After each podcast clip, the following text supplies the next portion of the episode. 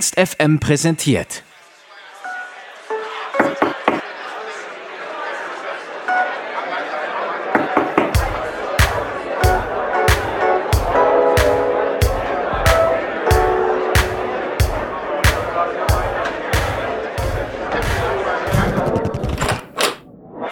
Backstage.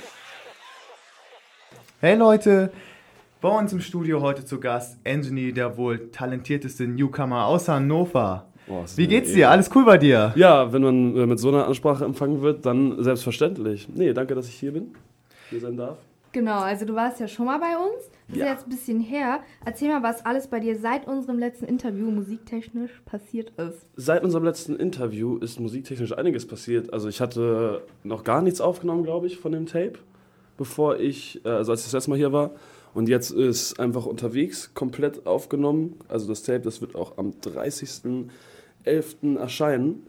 Und ja, ich habe ein komplettes Tape aufgenommen und die kompletten Beats dazu auch gemacht. Und äh, ja, sonst ein, zwei Auftritte gespielt. Einer auf einem kleinen Festival, auf dem Zeitbrei-Festival und ähm, auch in der Glocksee. Und ja, da kommt einiges und ich bin sehr froh, dass es bald kommt. Sehr cool. Also 30.11. kommt deine EP raus. Ja, Einfach unterwegs, das müssen wir uns alle merken. Was war denn bei der Entstehung zu einfach nur da grundsätzlich unterschiedlich? Gab es große Unterschiede oder in der Produktionsphase? ja, auf jeden Fall. Also ich hatte mir auf jeden Fall überlegt, so das Prinzip ist, dass einfach unterwegs ja logischerweise die Fortsetzung von einfach nur da ist und halt auch daran angelehnt ist, dass ich ja vier Monate reisen war und äh, es ging da, aber es war, es war krass anders von Herangehensweise, weil einfach nur da war halt das erste Projekt und da geht man immer so frisch und offen dran und hat gar keine Ahnung, wie das funktioniert. Und dann habe ich ja durch Mo, mein, mein Audio-Ingenieur, einen super Kontakt und der hat mir das, hat mir gezeigt, dass es gar nicht mal so, so krass einfach ist, Musik zu produzieren, aufzunehmen und auf einem fertigen Stand äh, hochqualitativ zu machen, wie ich das am Anfang dachte, war einfach nur da. Und seitdem viel gelernt habe über das, über die ganze Herangehensweise daran und natürlich jetzt auch so ein bisschen systematischer rangegangen bin. Also das Tape hat ein bisschen mehr System als einfach nur da. Und man ist aber auch perfektionistischer. Also man gibt sich nicht mehr mit den Sachen zufrieden, die man am Anfang irgendwo gemacht hat. Deswegen, genau.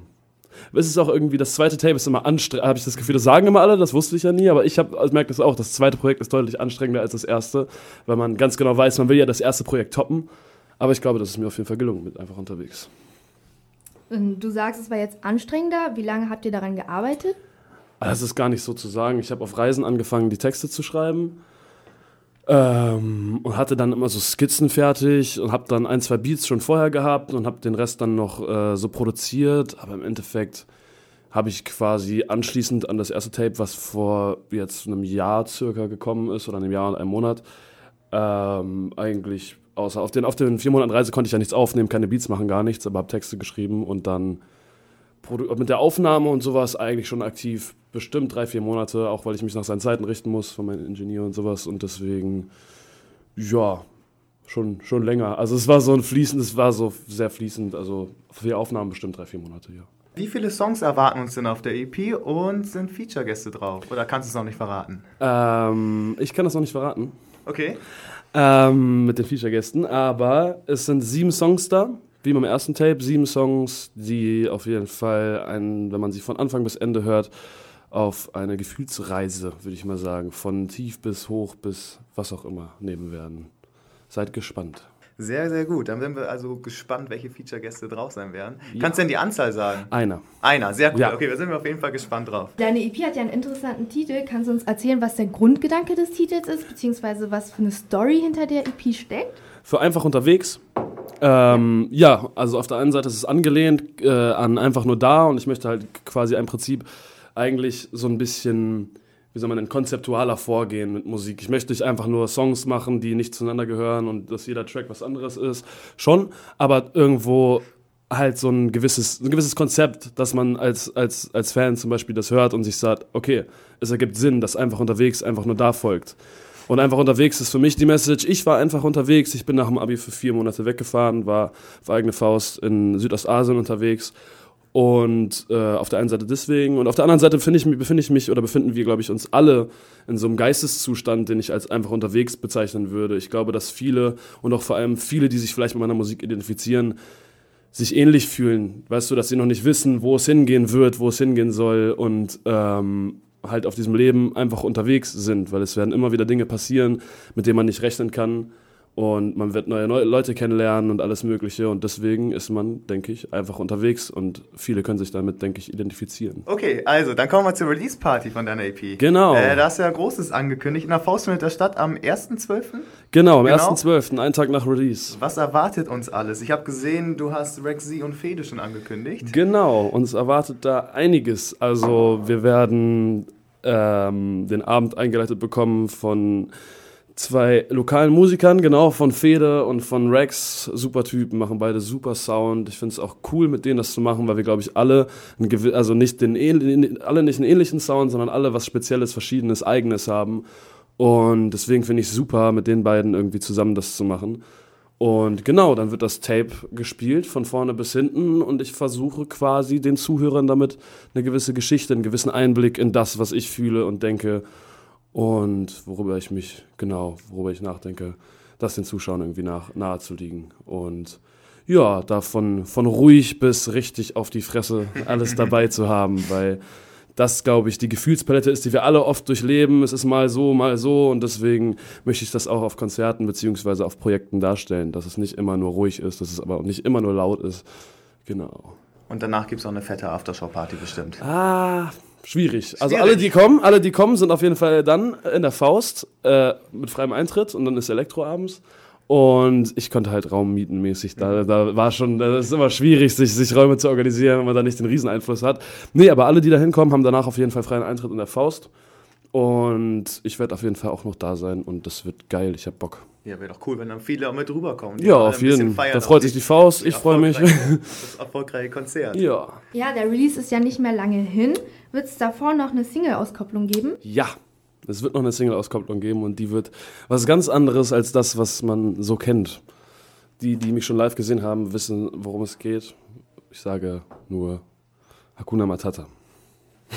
Ja, das haben wir schon einmal gesehen von dir. Und zwar hast du ja einen Auftritt gehabt bei den äh, Hanoi äh, Hip-Hop-Scenes. Du Ja. hast das Event genannt in der Glocksee. Genau. Ähm, war das dein größter Auftritt bisher? Das war mein größter Auftritt bisher. Ich weiß nicht, wie viele Leute waren da. Ich würde schon schätzen 70, 80 oder sowas. Wir haben sogar, wir haben sogar 100 geschätzt. circa. Okay, ja, das, äh, ja, das war mega geil. Also das war der größte Auftritt, auch der erste richtige, so muss ich sagen, weil davor halt zwei kleine Festivals, die so ein bisschen entspannt waren. Das war tagsüber am Anfang. Und das war schon, da bin ich schon dankbar gewesen, dass die mich auch angeschrieben haben. Und das war eine sehr geile Sache. Das war ein mega heftiges Gefühl.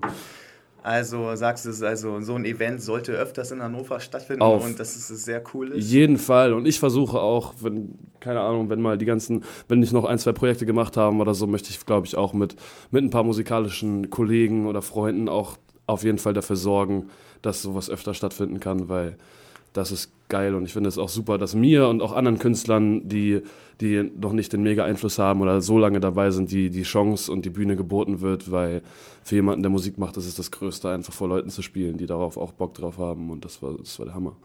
Ja, einmal eine Frage an dich. Du bist ja jetzt hier in Hannover. Ja. Würdest du sagen, dass die Hannoveraner Rap-Szene mehr zusammenrückt durch solche Auftritte und Hip-Hop-Events? Ja, ich denke schon. Also es war für mich mega cool. Zum Beispiel die Jungs äh, Ranius und Reik, die man ja auch schon so vom, vom Hörensagen kennt, mit denen habe ich nie was zu tun gehabt, kannte ein bisschen deren Mucke und habe mich dann mit denen auch unterhalten nett und es war mega cool, weil wir ja ganz verschiedene Schienen fahren und es trotzdem schön war, einfach mit Leuten zu reden, äh, äh, die ja im Prinzip auch einfach, die auch Musik machen und die die gleichen Interessen haben quasi in der Hinsicht und ganz anderen Sound machen. Aber sowas ist immer gut, weil durch sowas rückt auf jeden Fall die Szene enger zusammen.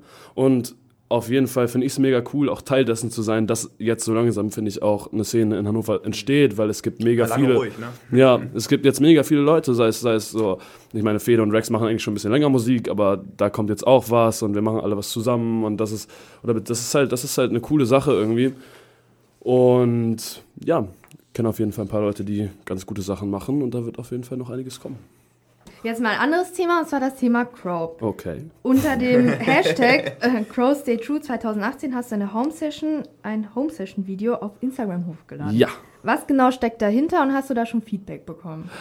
Äh, was steckt dahinter? Genau, ein Kumpel, mein Videomann, hat, mich, hat mir was geschickt und meinte, yo, Crow macht ein Gewinnspiel. Ähm, man kann irgendwie Open Stage Time für einen Auftritt bei ihm gewinnen.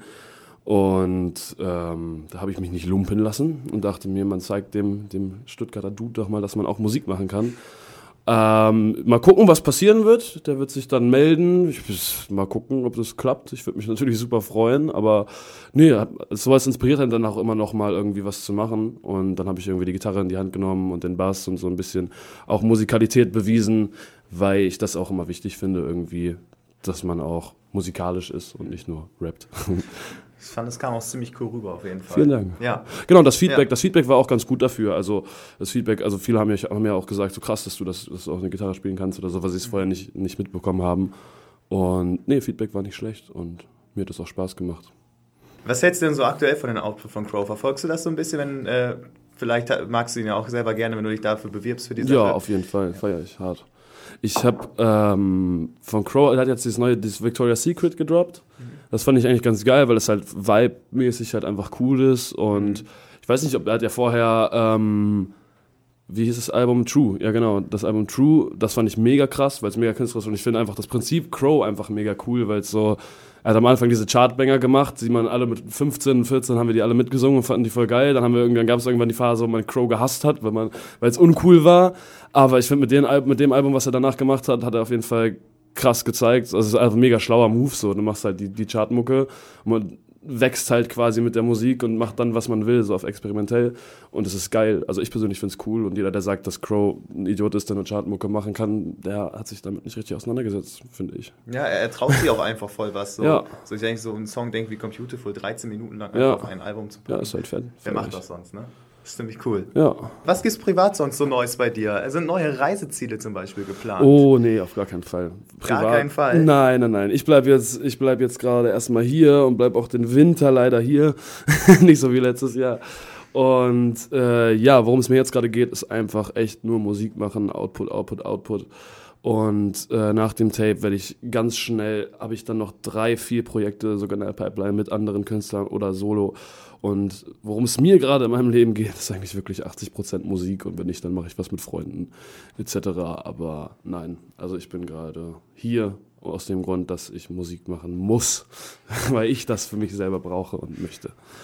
Genau, du sagst ja, du machst jetzt erstmal nur Musik und sonst was mit Freunden. Hast du noch einen anderen Ausgleich zu deiner Arbeit? Ja, also, aber wäre gut, wenn man es Arbeiten nur so nennen könnte. Nee, ich muss halt nebenbei natürlich auch arbeiten, um mir das so ein bisschen zu finanzieren. Ist ja nicht so, dass es jetzt noch schon krass läuft. Und ausgleichsmäßig, wow, äh, nicht, nicht, nicht so großartig, muss ich ehrlich sagen. Also ich äh, ab und zu halt ähm, bisschen, bisschen kicken mit den Jungs auf dem Boker oder sowas, aber sonst großartig. Ich höre halt sonst Musik. Also eigentlich dreht sich mein Leben wirklich zu 80 Prozent um Musik. Und wenn ich nicht Musik mache, dann entspannt es mich auf jeden Fall neue Projekte von Künstlern zu hören oder sowas. Und ja, genau. Ja, du hast äh, an unserem ersten Besuch schon auch was über deine Lieblingskünstler erzählt und ich weiß, dass Lil Wayne unter anderem dabei war. Ja, das war richtig. Was hältst du denn von seinem neuen Album? Cutter 5 ist krass. Also ich finde es richtig geil. Beim ersten Mal hören dachte ich mir halt so, okay, ist, man merkt, das ist halt so, das wurde ja richtig lange aufgeschoben, aus dem Grund, dass äh, sein Labelchef Birdman das halt irgendwo, dass die ja irgendwelche Sachen da am Laufen irgendwie Stress hatten oder sowas. Man hört, dass es lange, also das ist kein richtig krass zusammenhängendes Album, was in einer Phase produziert ist, sondern viele Songs sind, aber ich muss sagen, dass der Großteil der Songs halt krass ist und ich feiere Wayne aus dem Grund, dass er halt diese Mischung aus, der macht einen mega ruhigen Song, zu dem man mega gut chillen kann und macht dann aber einen Song, der so krasse Energie hat, dass du halt einfach nicht still sitzen kannst und dann halt mit diesen Wortvergleichen und sowas. Also er hat sich auf jeden Fall, finde ich, nicht verschlechtert. Also das Album Cutter 5 finde ich mega krass.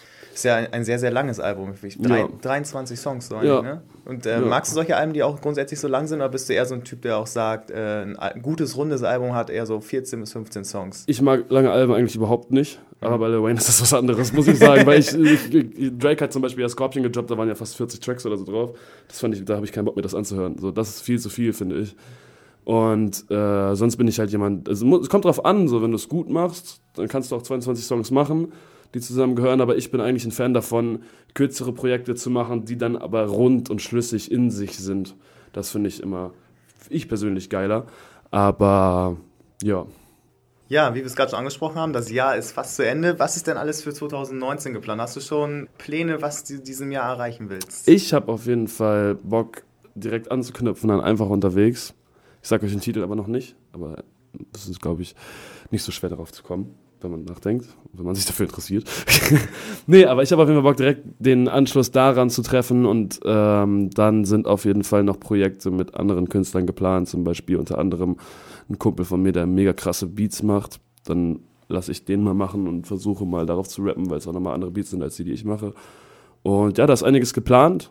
Ich sag aber noch nicht, was genau, aber es werden auf jeden Fall, es wird kein Album, es werden nur Tapes. Ich habe halt irgendwie Bock, erstmal erstmal Tapes zu machen und dann irgendwann ein mega rundes, krasses Album zu machen, wenn man aber mehr Zuhörer hat. Ja, also du bist ja jetzt fertig mit der EP. ja. Würdest du sagen, du bist jetzt eher traurig, dass die Arbeit vorbei ist? Oder freust du dich schon auf die neue Arbeit? Wie sieht es bei dir aus? Ich bin mega dankbar, dass die Arbeit, die Arbeit ist noch nicht vorbei. Ich gehe heute Abend ins Studio und äh, mix das Ding zu Ende noch mit, mit, mit Mo. Ähm, nee, aber ich bin richtig froh, das dann rauszuhauen, weil ich einfach, ich weiß nicht, ich habe schon wieder Bock, neue Sachen zu schreiben, aber ich merke einfach, dass das voll blockiert, wenn man die Sachen, die noch anstehen, noch nicht raus hat, weißt du, weil dann, ich bin so jemand, der, wenn da jemand was hat, dann, dann denkt er darüber noch nach, was könnte man besser machen und so, deswegen ist es gut, das einfach rauszuhauen und dann den Kopf wieder frei für neue Sachen zu kriegen. Also freue ich mich mega auf das Release und auf die Release-Party und danach weiterzumachen, da habe ich auf jeden Fall auch Hardcore Bock drauf. Sehr cool. Also, dann wären wir eigentlich auch schon am Ende. Merkt euch den 30.11., da kommt die EP raus. Und den ersten zwölften, Und den da ist die ersten für die Release-Party. Release-Party. Wo, können- wo können sie Tickets kaufen, die Leute? Ähm, einfach auf der einfach Engine Faust eingeben oder auf meiner Instagram-Seite in dem Link. Aber genau, auf der Seite, auf der offiziellen Seite von der Faust einfach Engine eingeben. Und dann findet man das. Okay, checkt das auf jeden Fall aus. Und Jo. ja, dann bedanke ich mich bei dir. Vielen Dank. Ja, danke auch, dass ich hier sein durfte.